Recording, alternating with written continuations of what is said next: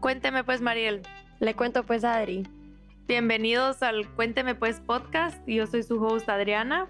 Y yo soy su co-host Mariel y aquí vamos a hablar de todo. Y sin filtro. Bueno, pues empecemos.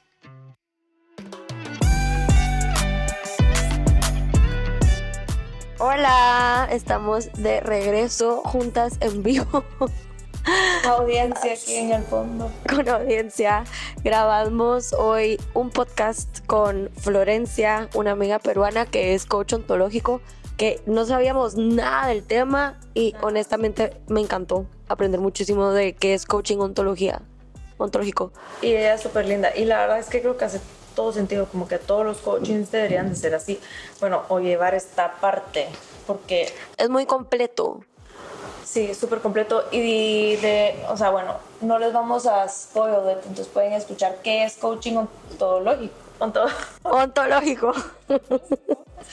Pero también hablamos de desde un coach, de una perspectiva de un coaching ontológico de ciertas situaciones, como situationships, eh, autoestima, breakups y también el tema de fertilidad. Ah, bueno, y también hablamos del tema de fertilidad eh, como un plus ahí, que ella nos contó su historia, pero demasiado linda ella y nada, nos encantó la conversación, esperamos que les guste.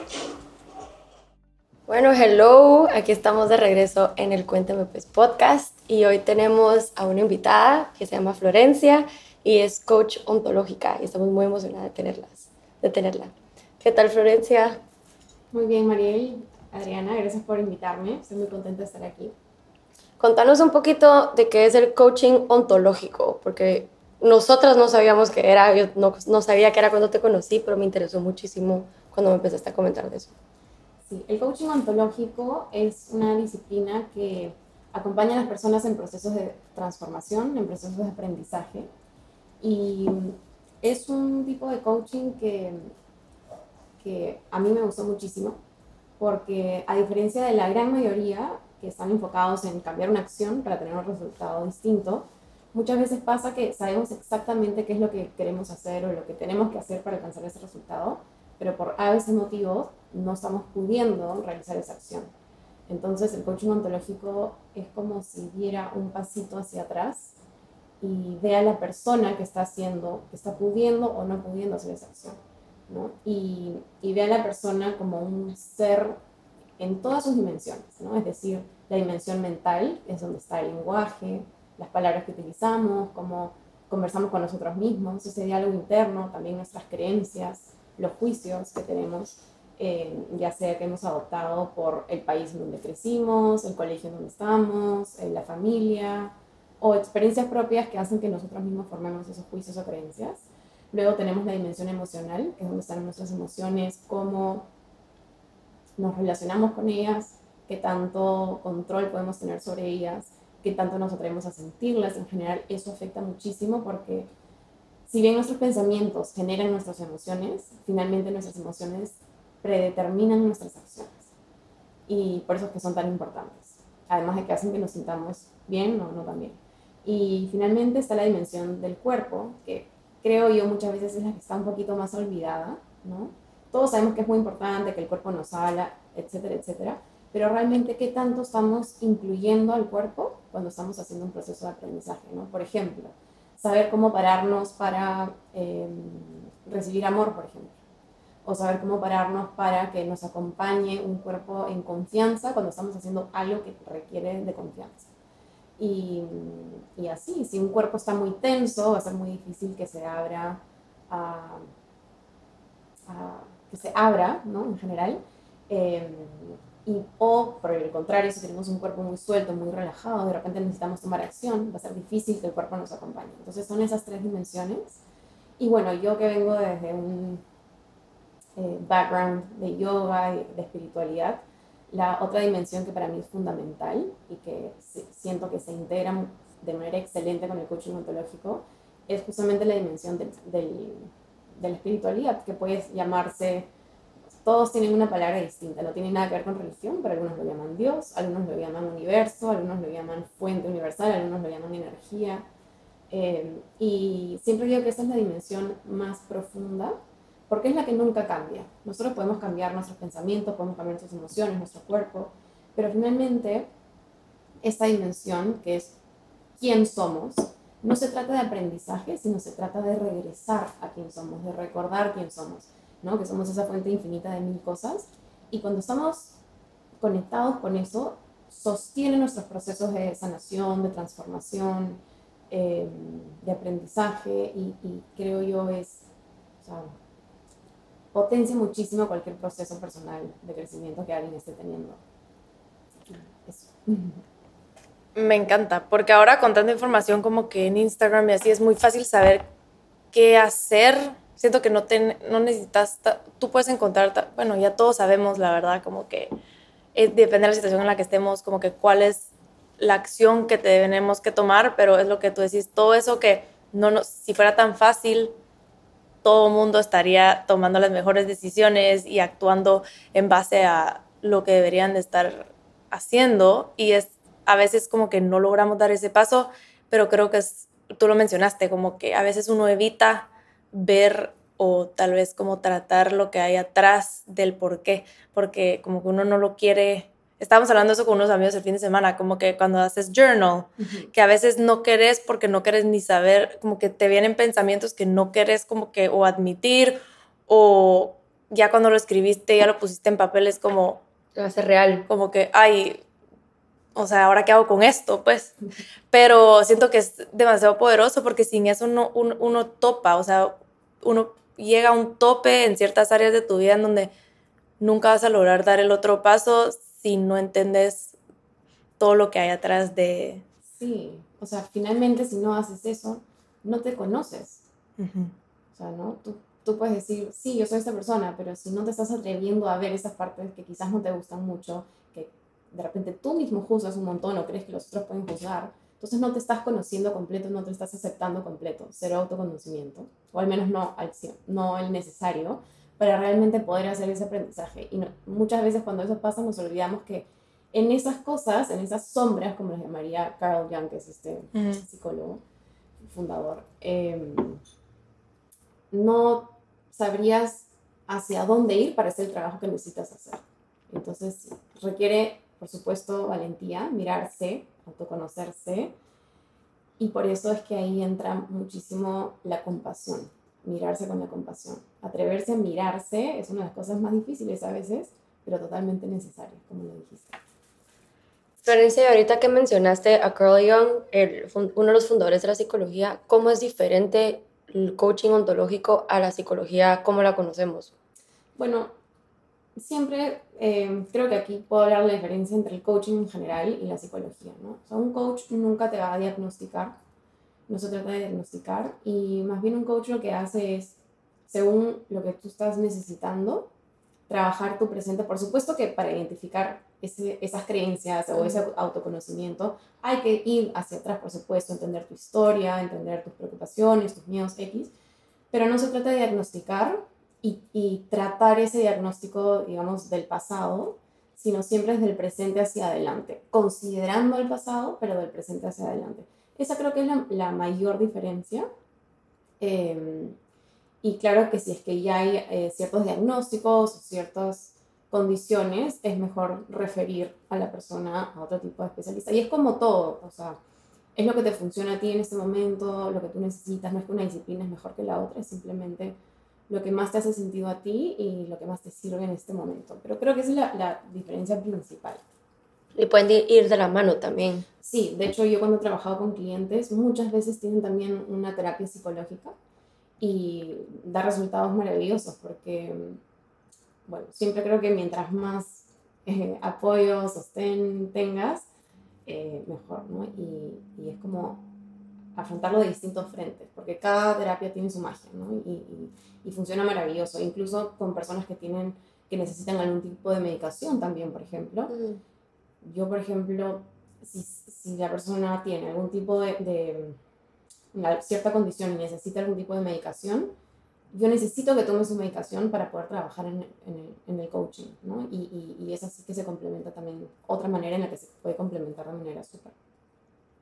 ¿Y cómo llegaste a este coaching? O sea, ¿cómo fue esa experiencia? Bueno, yo llegué súper chivola. Yo era... fue, su- fue raro, en verdad, porque yo, bueno, yo desde siempre tuve una... Ahorita recién te puedo decir que lo que yo tenía era curiosidad, pero en ese momento se sentía como un no me hallo, me siento requete perdida. Vivía hasta molesta porque, porque me sentía excluida, pero era que yo misma me excluía porque me sentía...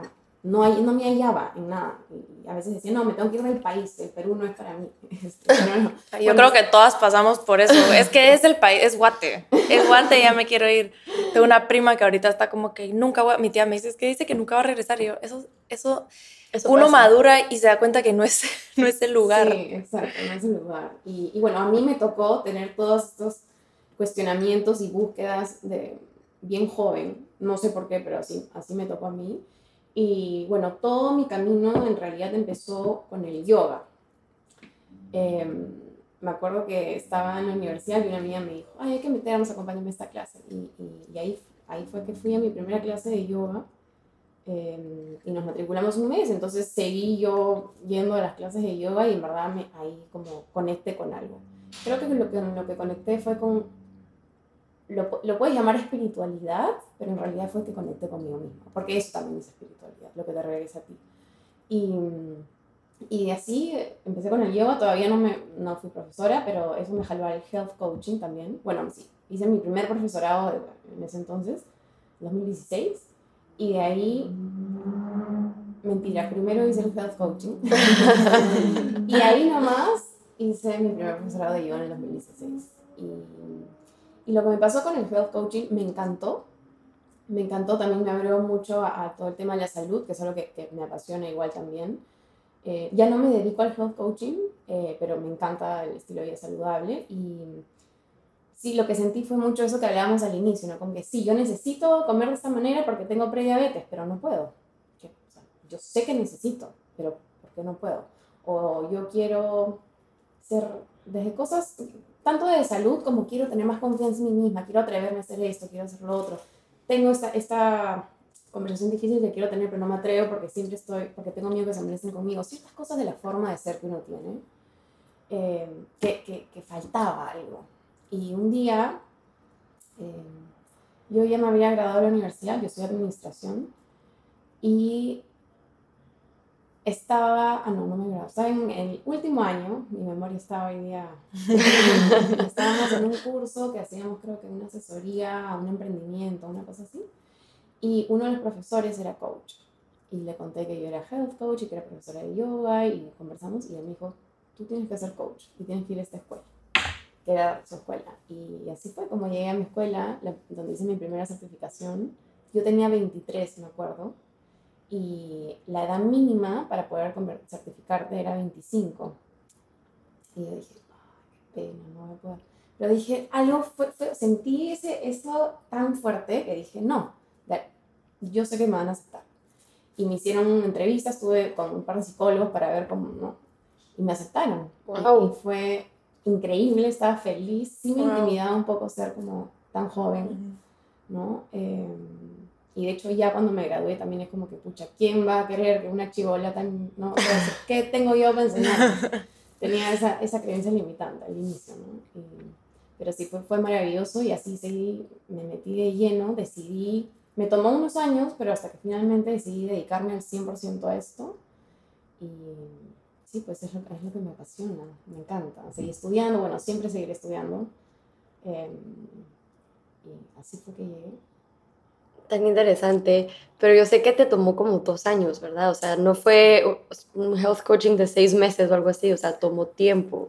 ¿El estudio? Ajá, o la, de poder querer ya dar clases también. Sí, no clases tomó, pro coaching. Lo, lo, que me tomó dos años fue eh, dejar de tener nervios al ir a dictar una clase de yoga. Wow. Sí, por dos años yo tuve nervios así, uh, demasiados nervios antes de ir a dictar una clase de yoga. O sea, tanto así que yo decía, Ay, ojalá que no venga nadie. dos años. A mí me ha pasado eso, como que decís, ay, ojalá cancelen o algo, porque como que uno da nervios. está tan nervioso. Sí, terrible, ¿no? Este, pero bueno, lo que hice ahí fue me obligué a ir a este, este profesorado en la India, donde era para profesores, o sea, ya todos eran profesores y, y en inglés y en la India sola, entonces me obligó a, a dejar de tener nervios, me acuerdo.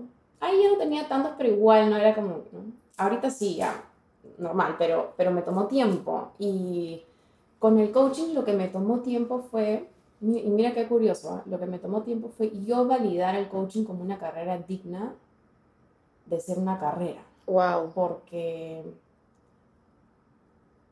para otros es increíble. Bravo, coach, health coach, soy yo, increíble. Pero por algún motivo para mí no. Es como que yo tenía esta creencia que yo tenía que ser esta ejecutiva, porque es lo que me habían dicho toda mi vida creciendo, Sí. ¿no? Fui a esta, esta universidad y, y, y fue como que, y era una identidad que yo adopté, que me pusieron, y fue súper difícil atreverme a decir, esa no, es- no es mi identidad, sino es esta. Y, y, y hoy es curioso porque yo considero que ahora sí tengo una empresa de coaching, ¿no? Pero, o mi propio emprendimiento, ¿no? Pero es como esta integración, pero fue, tuve que hacer todo este proceso, me peleé con las empresas, horrible, hasta que llegué ahorita al punto en donde ya siento que finalmente yo decidí cómo es, cómo quiero que sea mi trabajo, mi vida, et- etc. Es que hay tanto, yo creo que en nuestros países, o sea, lo hablamos el día que te conocí, que tanto Perú como Guatemala siguen siendo muy conservadores en muchos pensamientos. Y creo que son cosas que nos han inculcado nuestros papás, que les han inculcado a ellos, sus papás, que, o sea, si uno quiere ser exitoso, hay que agarrar las carreras profesionales, abogado, doctor. Sí. A mí me pasó que cuando, que a todo esto yo, yo soy también maestra de yoga, pero yo no solo doy clases de yoga, yo sí tengo un trabajo corporate, Clases Eh, maravillosas de yoga, de. Gracias. Sí, buenísimas. Sí, tengo que ponerlas de La Florencia. playlist, el todo. sí, Ahí vamos a compartir las playlists. Em, pero una vez mi mamá llega a contarme que uno de sus super amigos le dijo, eh, ¿cómo así que Mariela ahora es solo maestra de yoga? Y mi mamá me lo contó como riéndose, porque tampoco es así mi caso, pero yo me lo tomé tan personal. Yo hasta me puse a llorar del enojo, que, o sea, ni siquiera es así mi caso, pero era pensando, o sea, yo sí tengo amigas como tú, otras amigas que han dejado trabajos como de abogados y se han, o sea, y han encontrado esta carrera que los apasiona. Y no tiene nada de malo solo porque no es una carrera, entre comillas, tradicional. O sea, al, al final es una carrera que se alinea contigo y siento que eso es tan más poderoso. Entonces me lo tomé tan personal. Pero yo creo que también es súper cultural porque, Sí. digamos, yo también soy health coach de health, ¿verdad? Yo he estado entre que sí, que no lo hago por seis años porque como que lo mismo que tú decís, lo de la validación, también como La validación externa. la gente en como mi círculo o lo que sea es como, pero no sos nutricionista, pero entonces como que nadie muy entiende y también entonces me la empecé a creer yo, entonces yo empecé a pensar de que nunca iba a estar preparada, entonces yo aprendo y aprendo y aprendo y aprendo, pero nunca me siento como que, ¿sabes? Yo empecé como que, wow, el valor de esto, porque para mí, yo, o sea, yo me lo apliqué a mí misma, pero cuando la gente te empieza a cuestionar como que, es que difícil eso, ¿verdad? Como que, y así, bueno, esto es solo en el coaching, pero en verdad sí es como que con, yo- con un montón de otras, eh, yo creo que le pasa a cualquiera que tiene una idea de negocio que es como que tal vez un poco diferente a lo que actualmente existe, pero la importancia de ser como, y también de trabajar mucho como que esa autoconfianza y de stand by como que lo que tú crees, lo que el valor que tú sabes que le puedes traer a la gente.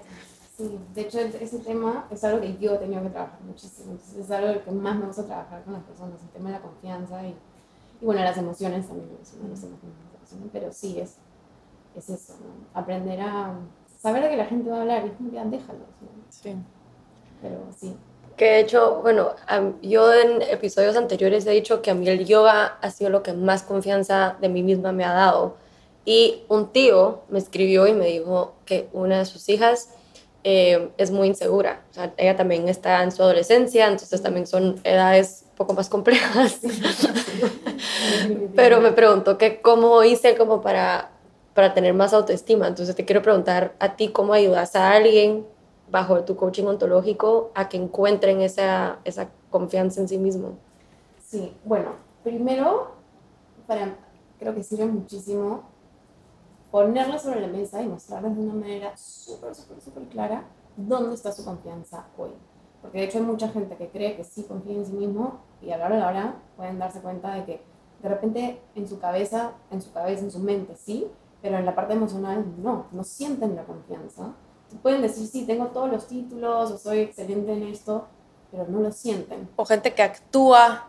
O del otro lado. Ajá, como que lo, tú lo puedes como actuar como que sos Mi hermana siempre me dice, pero es que esta mi amiga nunca enseña como que, eh, que, es, insegura. Que, es insegura. yo, no, porque nadie te va a decir, soy insegura. O sea, ella actúa como si es segura, pero todos tenemos inseguridades. Sí, exacto, exactamente. Y ese es otro escenario muy común que pasa. Em, y entonces primero es identificar, siempre digo, ¿no? Como una de las herramientas más importantes cuando quieres aprender o desarrollar algo es el autoconocimiento, ¿no? Y eso empieza justo por atreverte a ver dónde estás, lo que te gusta y lo que no te gusta, y luego identificar qué estás, qué parte o qué de la forma de ser que estás teniendo en este momento está haciendo que tú tengas los resultados que estás teniendo. Y, ahí entran, ok, ¿cuáles son las creencias que tienes? Em, y cómo te sientes, cómo está tu cuerpo, ¿no? Y, y luego ver, ok, ¿cuáles son? Porque, ¿qué pasa? si uno no encuentra realmente que algo lo está limitando, va a decir, ¿yo para qué voy a cambiar? Entonces es ok, comienza a ver de qué te estás perdiendo con esta falta de confianza. ¿Qué, ¿Y qué podrías ganar una vez que integres esta confianza? Y es, ahí es que empiezas a profundizar. Y es muchas veces ese darse cuenta que no solamente es racional, sino de todo tu ser, que no realmente es esta otra mirada y luego trabajarlo. A mí me encanta usar el cuerpo. Siento que, o sea, no, me encanta hacer muchos ejercicios con el cuerpo, como que parar en tu confianza y declarar, porque cuando uno declara nuevas cosas, cosas distintas, es como estás abriendo nuevas posibilidades, estás abriendo nuevos mundos y de alguna manera te permite comprometerte a eso. Pero la única manera que funcione como todo es cuando eres constante. Es como porque de repente es como cuando lees un libro y dices, me cambió la vida y empiezas a hacer tus cosas, no sé, las recomendaciones que te salieron por una semana. Y de ahí vuelves a la rutina. Entonces, la única manera que sea ese, ese aprendizaje integral es que tiene que suceder no solamente con lo que entendiste, sino tiene que pasar en todas tus dimensiones, porque si no, una jala a la otra. Y si solo lo entendiste en la mente, las otras te van a jalar a tu forma de ser anterior. Entonces, para lograr esta nueva forma de ser, que es donde se va a integrar esta confianza o estos transformación de creencias o este nuevo estado emocional que estás trabajando, este enfoque, hay que trabajar todo. Y eso es el coaching ontológico, ¿no? trabaja todo el ser, todas sus dimensiones. Entonces, así. Y, y no te puedo decir así una fórmula exacta porque es muy diferente eh, cada persona. ¿no? Y, y, de repente algunas personas se funciona súper trabajar con el cuerpo, otras no pueden entrar con el cuerpo porque su cuerpo está rígido, vergüenza máxima de hacer esto, no, me acuerdo, tenía un cliente que una vez le dije, ¿sabes qué? Inflame los cachetes, sea, así.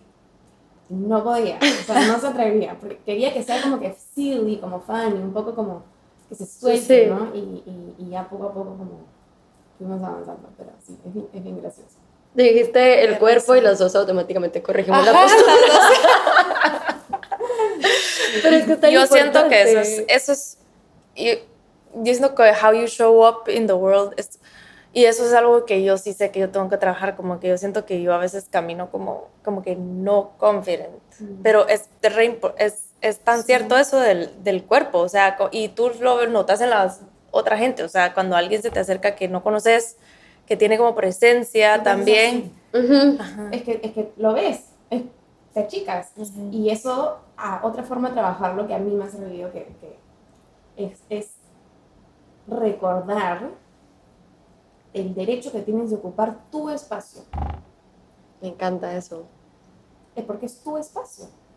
es, esto es tu espacio, este es tu espacio, este es mi espacio. Y lo puedo ocupar como me dé la gana, con la postura que yo quiero. Otra vez las dos corrigiendo la postura. Madre, no sé. En la silla no ayuda. no, pero es tan cierto. Yo hace un par de años con mi empresa pasada, me invitaron, eh, pues era como un viaje y nos separaron en grupos, éramos como 40 personas, nos separaron en grupos como de 6, em, para, era con unos coaches de presentaciones. Este, esto fue pre-ser maestra de yoga, entonces para mí pararme enfrente de cinco personas, solo cinco personas, era un temblereque de piernas horrible, la voz se me quebraba.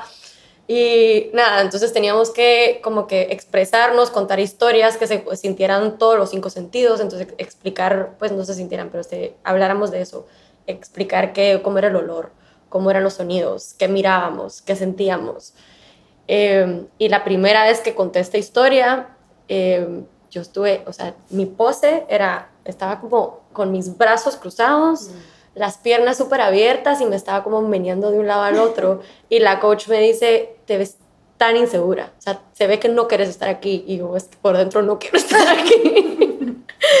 Entonces, en ese coaching como que de presentaciones, poco a poco nos empezó a explicar como tenés que estar, para, párate, párate recta, relaja los hombros. Entonces nos empezó a hacer a todos dentro del equipo, que habían, en ese, en ese equipo, había una gente que era mucho más eh, confident que yo.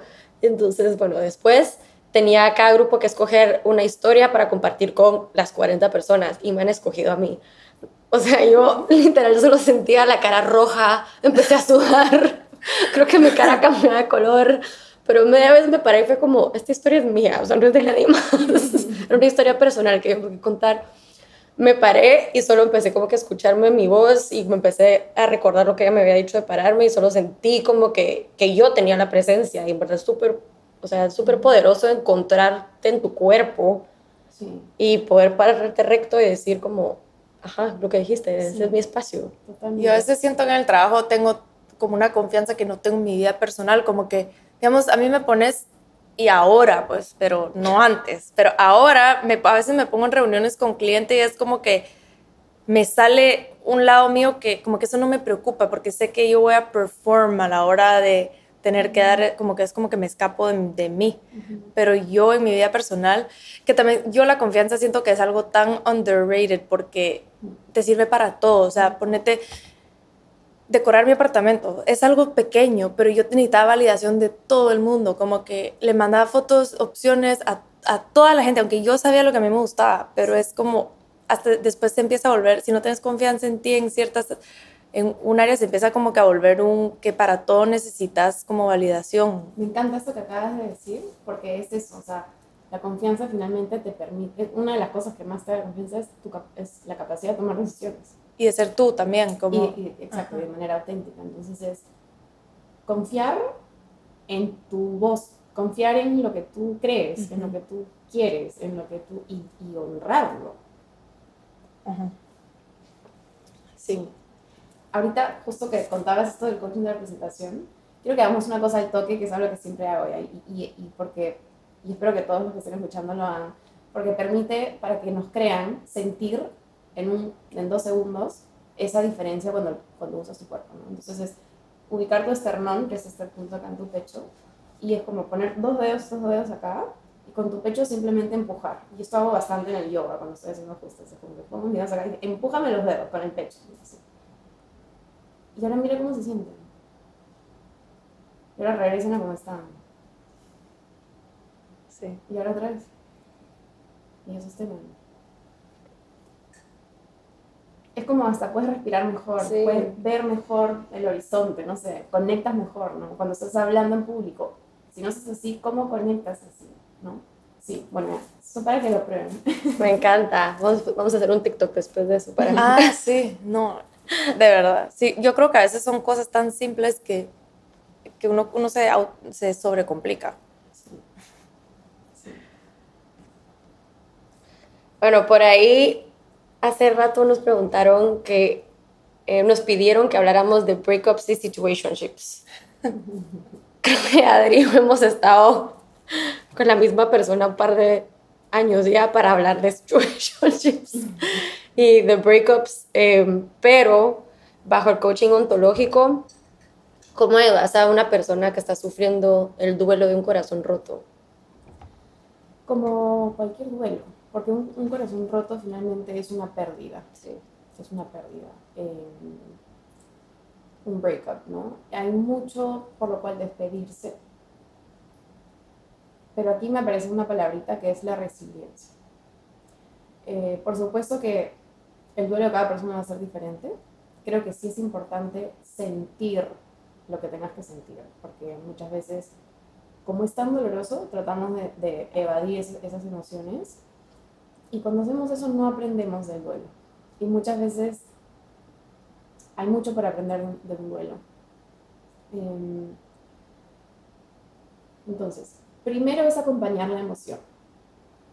Esa es la primera parte.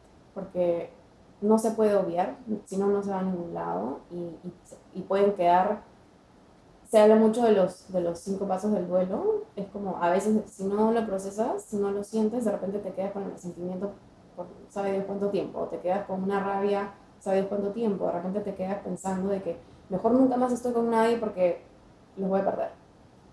Entonces es primero poder procesar esa emoción, ese dolor, acompañarlo y de repente lo que está necesitando, si es que ves que no está pudiendo salir de la tristeza, no está pudiendo salir de algo, ya, comenzar a abrir la para mí una de las prácticas más bonitas, que, que es una práctica que ayuda a construir esta resiliencia, que es lo que te permite finalmente salir adelante después de alguna adversidad, de alguna situación difícil, de, de alguna pérdida, de un breakup, lo que sea, es tener la capacidad de tú elegir dónde llevas tu emoción y poder alinearte con las cosas buenas que sí tienes en la vida.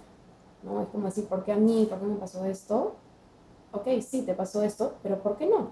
Es saber de que las cosas pasan y, y eso no discrimina.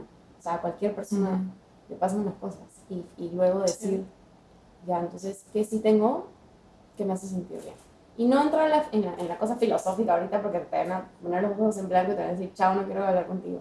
No, pero, pero poco a poco es como que, ok, hoy día, ¿cuáles fueron tres cosas buenas que te pasaron? Y de hecho ya la ciencia lo, lo, lo confirma, o sea, Seligman, que es el, creo que el fundador de la psicología positiva, que es una disciplina que me encanta, hizo un estudio, entonces ya hay ciencia que, que lo confirma, que es personas que hacen esto por seis meses, esto de identificar tres cosas buenas que te pasaron cada día, la depresión que puedes tener por el breakup te resulta mucho mejor. Tu outlook hacia la vida va mucho mejor. Y, y, son como distintas herramientas que tú tienes que ir eligiendo según cómo va siendo el proceso de, de la persona. Eh, y bueno, para mí una de, las, de los antídotos son dos, mis dos antídotos para todo. El primero es la gratitud. ¿Por qué? Porque la gratitud te da algo que es lo que más necesitas en esos momentos, que es perspectiva. Y lo segundo es la risa. Yo soy fanática de la risa. Creo muchísimo en el poder de la risa. Creo que no necesitamos ciencia para decir que cuando nos reímos nos sentimos mejor. mejor. Sí. Y lo, lo, bueno es que ya existe ciencia que te lo confirma. O sea, es como, como si hicieras un internal workout. O sea, tus músculos después de reírte se relajan, tu heart rate baja, tu blood pressure baja. Y, y finalmente, nuestro cerebro es, tiene neuroplasticidad. Entonces, mientras más tenemos una experiencia, eso más se hace parte de nuestra forma de ser. Entonces, mientras más nos reímos, más de todas las cosas químicas y biológicas buenas pasan en nuestro cuerpo y mejor nos vamos sintiendo. Entonces, otro, otra herramienta que utilizo mucho con alguien que está como pasando por un, un duelo así súper fuerte es tener su, es como su banco de cosas que te hacen reír.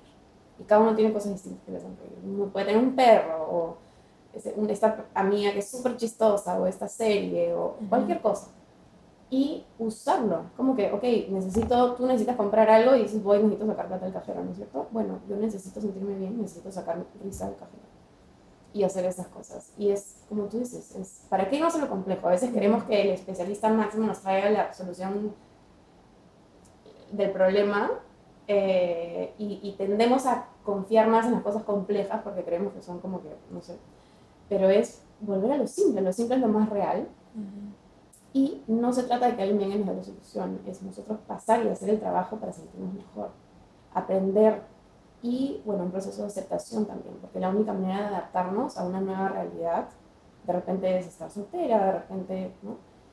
Es la aceptación, que obviamente es un proceso, eso te permite adaptarse y eso te permite, eso te permite resolver lo que sea que quieras resolver. Yo, bueno, hace años que corté con un novio, pero me acuerdo que mis amigas me decían, no, un clavito, saca otro clavito. Mm. Y yo era como, no, o sea, yo quiero enfocarme en mí, o sea, llorar si necesito llorar, pero como que de verdad sentir lo que tenga que sentir y enfocarme en mí en mis amigas. Pero no como que enfocarme en encontrar algo que me, alguien que me distraiga, o sea, eso no era como que, a mí no, eso no me hacía sentido. Totalmente. Y eso que, o sea, ahorita que lo explicaste, me encanta eso de antídotos. Mm. Y encontrar que la risa es, o sea, es súper importante. Es en como la Todo música tipo de duelo, siento. sí, es medicina. al Que la música te puede cambiar el estado de ánimo, o sea, Sí, Así. totalmente. Y, y ustedes acaban de traer dos antídotos. Mira, tus amigas, que yo también me olvidé de otro antídoto que es el que yo le llamo el círculo de amor, que de hecho me, me lo dijo mi coach, que es tener estas personas que sabes que van a estar ahí Ujú. y que te sostienen. Y es muy importante. Y la música, sobre todo si eres alguien que, que conecta muchísimo con la música. Eh, la música trae emociones, 100%. Afecta el cuerpo, por eso Ujú. existe el sound healing. Y yo lo veo, por ejemplo, con mi hijita, ¿ya? Si yo le pongo una canción super feeling, ella se pone a llorar. Ay, no. yo también Porque- lloro. porque Yo también. siente- sí, yo también. porque sí. Sí, sí. Y también es como escoger cómo te querés sentir, porque yo siento que cuando estás en ese hoyo, Sí. como que a veces te querés sentir mal, yo no sé, uno como escoge, como que uno se pone a escuchar música así toda Triste, deprimida sí, y Sí, esa es la clásica y aquí tengo otra herramienta. Es una pregunta que, hablando de gente resiliente, debemos hacernos siempre. ¿Lo que estoy haciendo me está ayudando o me está haciendo daño?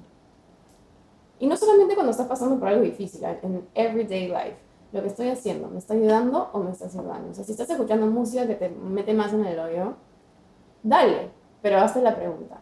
¿Lo que estoy haciendo me está ayudando o me está haciendo daño?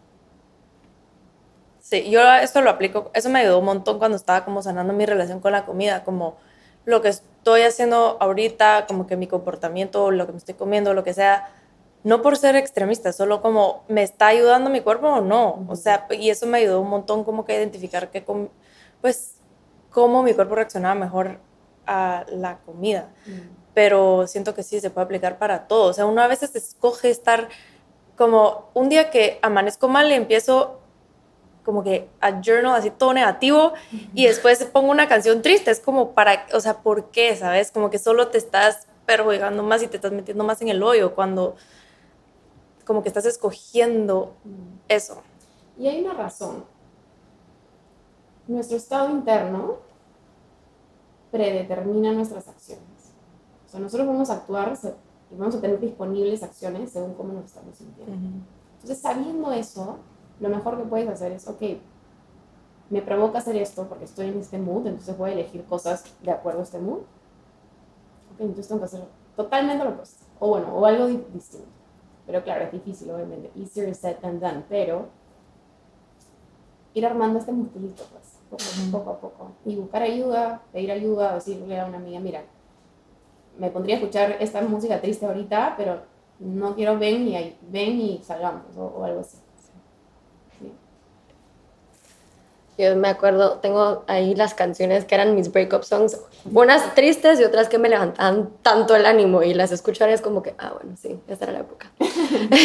Pero hablando de etiquetas, porque sé que hiciste un episodio acerca de las etiquetas, ah, bueno, Florencia tiene un, un podcast también que se llama Flora, para que lo escuchen, es buenísimo. Sí, está muy bueno. Y hablando de esto de etiquetar las relaciones como situationships o, o noviazgos o X o Y etiquetas que hay miles, ¿cuáles son un poco estas limitaciones con etiquetas? O tal vez solo también etiquetas que tú te pones adentro de una, de una relación, o como sea noviazgos o sea en amistades. Ponete como, siento que en los grupos de amigas siempre hay como que la chistosa, la no sé qué, y entonces uno, uno empieza a actuar así, aunque tal vez tú también tienes otros, otros character traits, pero te quedas con eso, como que "Ay, yo soy Sí. la tal.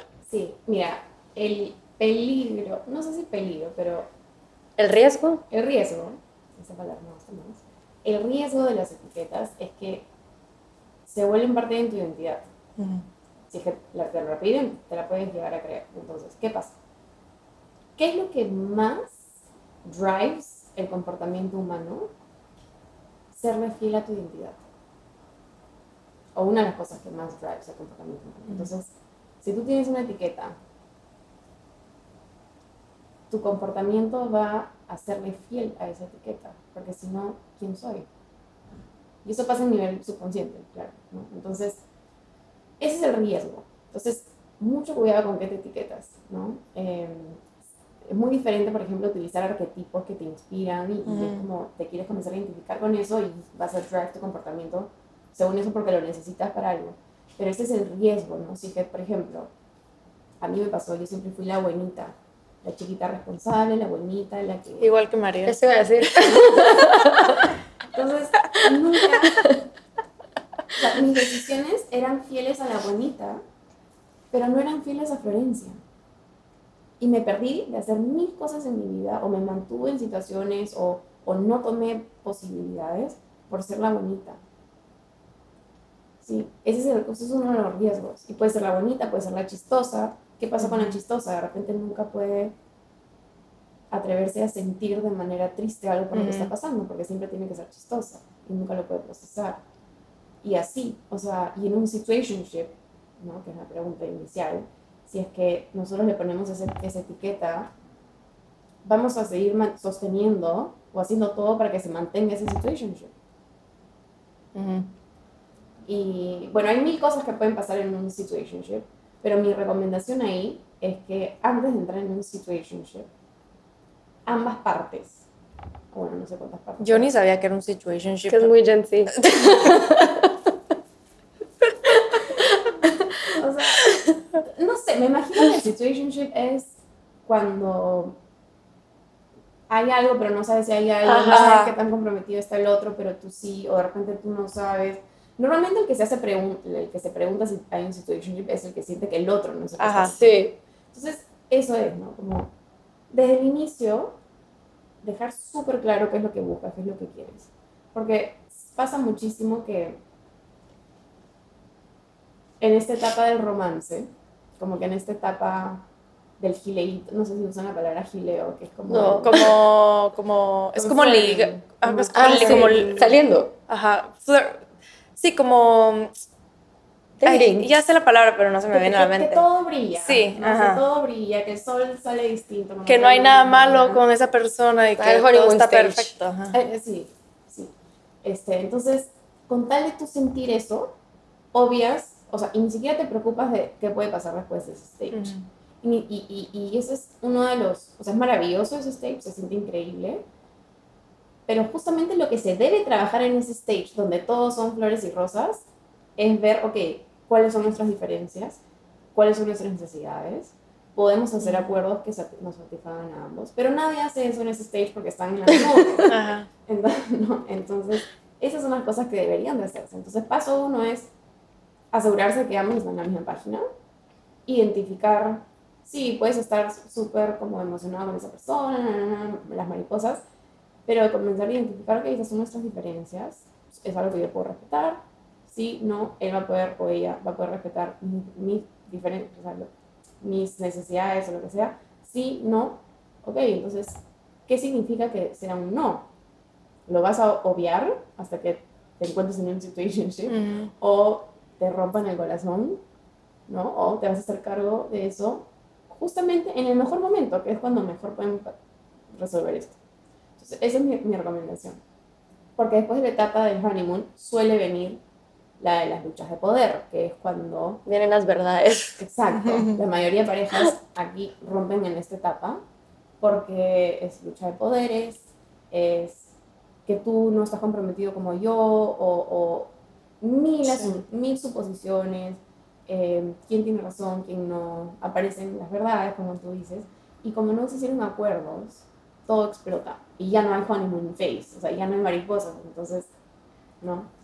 Pero sí, este, situationship, también ver qué parte de ti está permitiendo a ti, te está permitiendo a ti quedarte sabiendo que el otro no está comprometido. Porque si no hay compromiso de ambas partes, no hay relación. Entonces tú estás remando sola. ¿Qué de ti te está permitiendo ponerte ese lugar? ¿Qué de ti hace que no te estés cuidando ni eligiendo? ¿no? Y, y ver ahí un poquito más que como el amor propio, eh, autoestima, eh, Sí, que todo regresa Sí. a ese autoconocimiento de quién sos tú. Y tener la confianza de lo que tú te mereces un poco, porque Sí. yo conozco a mucha gente que está en situationships y es como, no, pero es que solo estamos ahorita porque después no, no va a funcionar porque él vive allá, yo soy de acá, pero se meten en este rollo sabiendo que no va a funcionar, como que es bien fácil decir, sí, pero los dos sabemos que no va a funcionar, entonces no pasa nada porque estamos en la misma página, pero siempre, o sea, sí hay emociones atrás porque por algo estás ahí. Y también eh, acabo de escuchar, ah, bueno, hace rato escuché un, a alguien hablar, decir de que técnicamente el honeymoon phase es una parte química del cerebro y eso se va como que apagando y apagando conforme hay otras cosas que tú vas haciendo durante tu relación que te van dando, pues por eso como que seguís amando a la persona y todo, pero las mariposas es como bien químico en el cuerpo y llega un punto en el que ya no es como que automático, o sea, lo tenés que ir, lo vas creando porque vas como que construyendo esta relación con la persona, pero no es como que, como al principio, que... Como que, es automático, como tú dijiste. Se, se, puede crear, ¿no? Pero sí, exactamente, Y la otra cosa que me parecía re interesante es que una vez una psicóloga me dijo de, cuando una vez que corté con un exnovio, me dijo que tu duelo también es como que tú estás dejando una parte de ti que a ti te gustaba, como que regresando a las etiquetas. Yo creo que en esa relación específica yo me yo siento que yo estaba como, soy como reaventurera, no sé qué. Yo no soy aventurera, en verdad, ahora. Y como que yo traté de hold on a esa etiqueta por un montón de tiempo hasta que me di cuenta como, en verdad, no, no, no soy yo. O sea, era porque en esa relación, esa era la, como que él era. Entonces yo por, como que pero siento que eso, eso me, me, pegó un montón cuando esa psicóloga me dijo, tú estás como que dwelling una parte de ti que no querías dejar, dejar ir, como que la que era re alegre, iba a todo, decía que hacía todo, era aventurera, pero en verdad eso es como otra parte de... Por supuesto, qué, qué importante lo que has dicho, porque pasa, o sea, no solamente perdemos la persona, sino quién éramos nosotros con esa persona. Sí, y a mí me pasó eso de la etiqueta de la niña buena en esa relación de mis, mis playlists.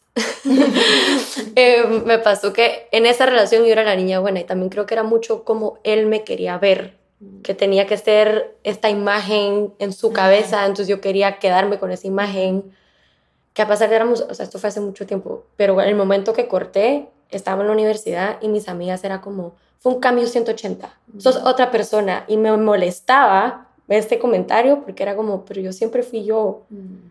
Pero yo también me quise meter mucho en, ese, en esa etiqueta. Y después cuando corté me di cuenta que yo tenía mucho más que dar, como que yo era tanto más que esa relación que me apagaba mucho. Mm.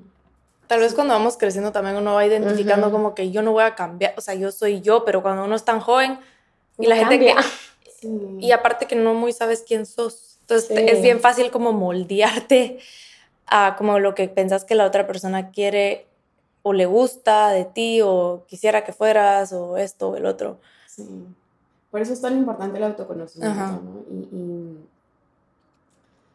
yo siempre, que tengo, tengo mi hijita de año y medio, entonces siempre me pregunto como, ok, ¿cómo le quiero hablar? Porque como le voy a hablar va a ser su voz interior, ¿no? Entonces lo que sé es que siempre le voy a hacer preguntas para que ella encuentre su respuesta y no sea como lo que mi respuesta. Bueno, no sé, eso es otro tema para otro podcast. Pero, sí. pero me encanta eso. Siento que queda difícil saber cómo enseñar eso a tus hijos, que encuentren su identidad. O sea, obviamente cada papá hace lo que puede, pero tal vez no es algo que, no sé, tal vez no es algo como que con que la generación de nuestros papás crecieron y así. Y, y, yo creo que mis papás en ese sentido siempre fueron como que prueben lo que quieran, hagan lo que quieran, aunque a mi mamá le costaba un poco más, pero nunca nos limitó. Pero también siento que es muy fácil querer algo para tus hijos si lo haces de buena intención, que no, tal vez no es lo que ellos quieren o lo que ellos son o lo que ellos necesitan. Totalmente. Pero también por eso es importante, creo yo, antes de tener hijos, hacer todo este proceso de hacer el trabajo, pues el trabajo interno, el autoconocimiento, para tú saber quién sos y que inseguridades no les vas a transmitir a tus hijos. Sí, definitivamente. Uy, sí, eso es otro tema. Generational A ver, sí. Va, queríamos hablar un poco, bueno. Hablando de hijos. Hablando de hijos. Eh, Florencia tiene su podcast, como dijo Mariel, y hiciste un episodio de tu experiencia con la fertilidad. Sí. Y nosotras, pues ahorita, no sé, tal vez ya, ya, estamos creciendo, ya estamos casadas, ya es un tema que como que se habla mucho en nuestro círculo y en gente de nuestra edad. Em, entonces queríamos que nos contaras un poquito tu experiencia. Conocemos a gente que ha tenido experiencias en una u otra manera similares Y tú como coach también, pues teníamos algunas preguntas de como que cómo lo manejaste teniendo todas estas herramientas, pero a la misma vez sabiendo que estos temas te pueden como venir a Mover todo. mover todo y aún por más herramientas que tengas, como que te vienen como de verdad a poner en prueba. Sí, ah, y eso me pasó. O sea, yo estuve en el hoyo. Ni qué herramientas, ni qué herramientas. Me di de todo. Porque, mira, no sé por qué, por mucho tiempo yo tuve miedo de, de no poder ser mamá. Creo que porque fui irregular siempre, tuve un periodo bastante largo que no me venía la regla. eh, y bueno, una persona en mi familia no pudo tener hijos. Entonces yo tenía este miedo constantemente. Y, y además me sabía de que si yo tenía este miedo y esa ansiedad, estaba haciendo que mi cuerpo esté todo tenso y sabía que eso nunca iba a ayudar a que mi fertilidad, que, que la fertilidad necesita una, una energía de relajación, de expansión, iba a estar afectada. Entonces, cuando finalmente tomé la decisión de ir a hacerme este examen que te dice cómo está tu, tus ovarios, tu reserva ovárica, tuve que ir donde tres diferentes, porque los tres me dijeron, o sea, que gra- o sea, el resultado gravísimo, gravísimo, y me dijeron, o mira, lo único que puedes hacer es o haces un tratamiento ahorita súper, súper, súper fuerte para salir embarazada ahorita, o para congelar y de repente más adelante, que pucha, igual eh, vamos a ver si te salen óvulos. em, entonces, y yo recién entraba en una relación, recién. Y, pucha, yo me lo tomé, como yo ya venía con este miedo, fue como una confirmación de mi miedo, que era uno de mis más grandes miedos, porque siempre sentí que quería ser mamá. Entonces, entré, sentí mucho dolor. Quizás me adelanté, como diciendo, no puedo tener hijos, porque ni siquiera había empezado el tratamiento. Entonces me, me, me chocó bomba. No puedo tener hijos, y con eso venía toda una serie de creencias de como estoy fallada, eh, fallada como mujer, eh, y una serie de cosas, ¿no? Como, porque a mí, todo el mundo, yo que como sano y, y otras mujeres que son cero saludables, pueden tener hijos, como... Empecé a hacerme toda esta serie de preguntas, ¿no? Pero me acuerdo que la que más me, me afectaba es como que hay algo mal en mí, hay algo que, que, que está mal conmigo, y me sentía incluso culpable y responsable por, porque yo sabía que tener miedo y tener esa ansiedad no me hacía bien. Entonces yo pensaba como que yo solita estoy haciéndome esto. No, fatal. Pero era como un ciclo vicioso, o sea, Un que no podías Total. Mm. salirte de tu cabeza, digamos. Exacto, no, no, no podía. Y, y, y no me servía que venga mi mamá a hablarme. Igual no lo compartí con muchas personas. em, pero bueno, mi esposo, que en ese entonces era recién mi, mi, mi pareja, él como me lo puede haber dicho fácil cinco veces, pero recién a la sexta lo escuché. Y fue que él me abrió como las posibilidades, otras posibilidades, o sea, de ser mamá, de repente no quedando embarazada, pero de otras formas.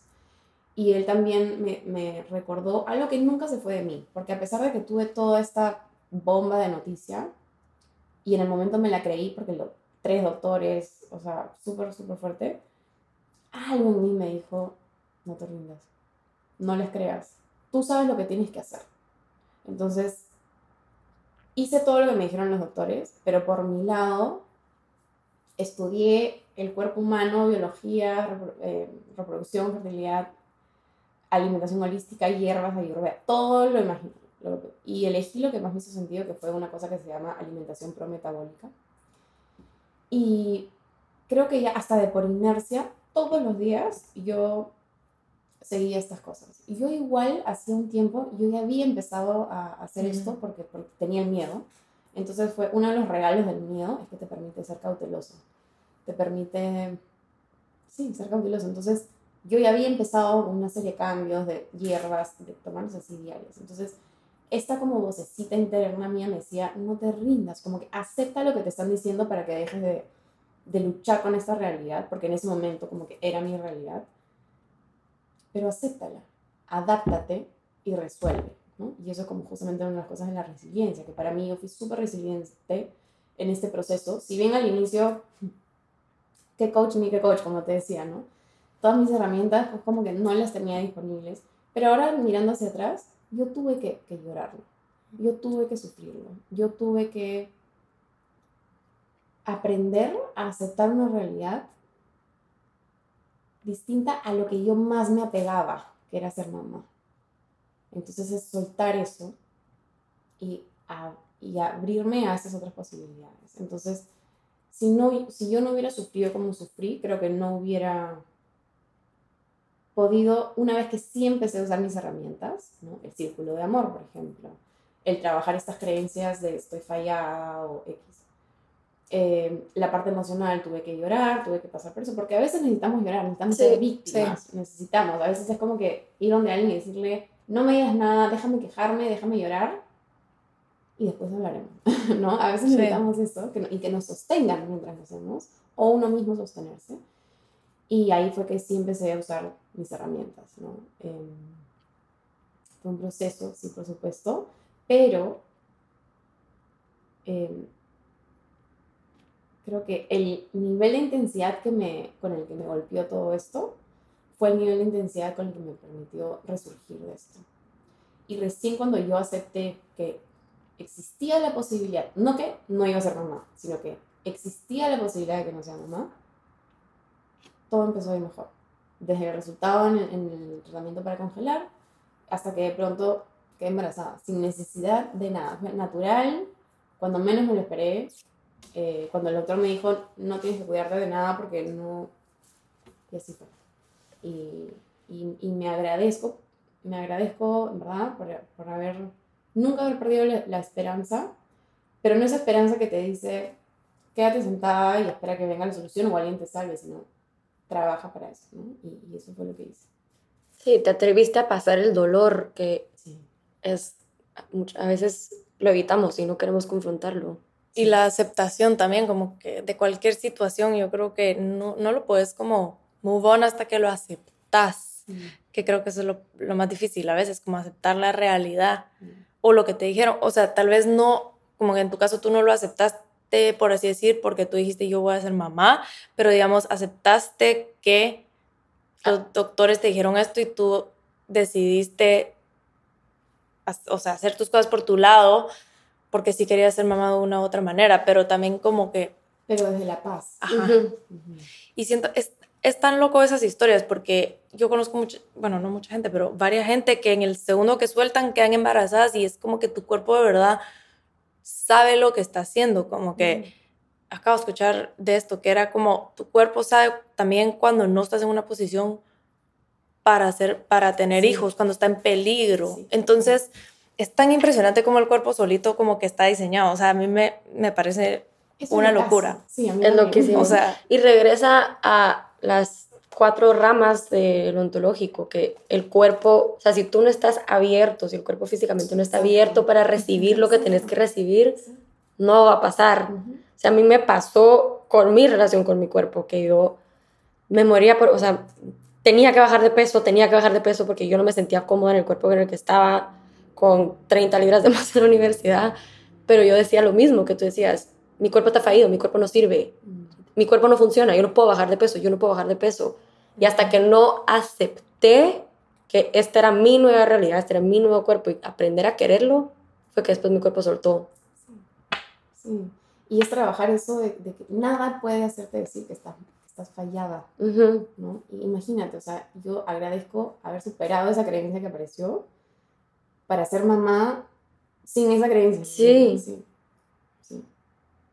Bueno, pero de verdad, gracias por contarnos tu historia. O sea, sí tenemos muchas amigas que están pasando por este proceso y sabemos que es duro, le puede pasar a cualquiera.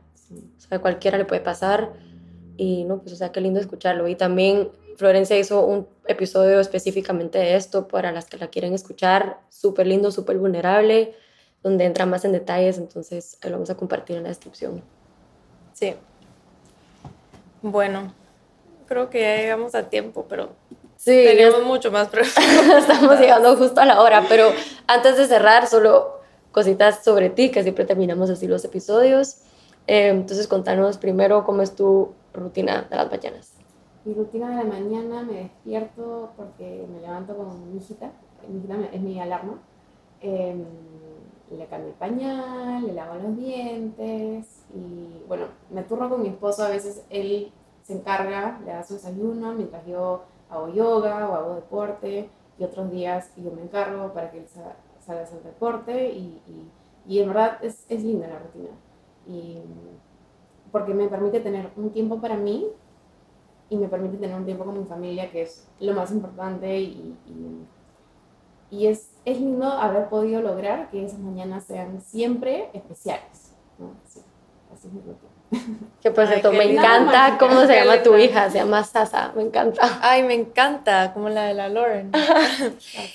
eh, ¿qué te Así que has aprendido de ti mismo, o sea, ¿qué fue lo primero que te diste cuenta de ti cuando empezaste en todo este tema de coaching? Porque pues es muy fácil empezar a notar a la otra gente como, o pues ayudar a ser coach, pero cuando uno empieza, lo que hablamos al principio, pues como cuando uno empieza a ver inwards a uno mismo, que fue algo que como que, no sé, te, te diste cuenta o realizaste o trabajaste cuando empezaste?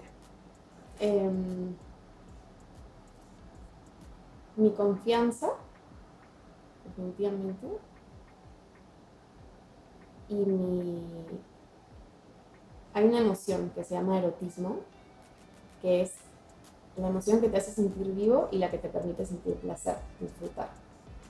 Yo no tenía esa emoción no sabía... Ni sabía que existía. Sí, no sabía disfrutar. Y eso se refleja en todo, o sea, en todo lo que haces en tu día a día. Y esa fue una emoción también bien importante, que también me permitió ir desarrollando mi feminidad. Eh, Ay, sí, ese tema. Para poder ser como la guía que, que, que quiero ser ¿no? en mi trabajo. Creo que esas dos cosas y la etiqueta de la niña bonita, definitivamente. Aquí me, me, me entiendo. Eh, y bueno, por último, solo pimp yourself out para que te busque la gente. ¿Cuál es tu Instagram, tu podcast, etcétera? Mi Instagram es Florencia Coach. Acabo de abrir uno nuevo que se llama Florencia Coaching, pero me pueden decir Florencia Coach. Eh, y mi podcast se llama Aflora Podcast. Está en Spotify y en todos los lados de podcast, las otras plataformas. Y, y bueno, eh, próximamente estoy haciendo talleres y cursos que los van a poder encontrar ahí.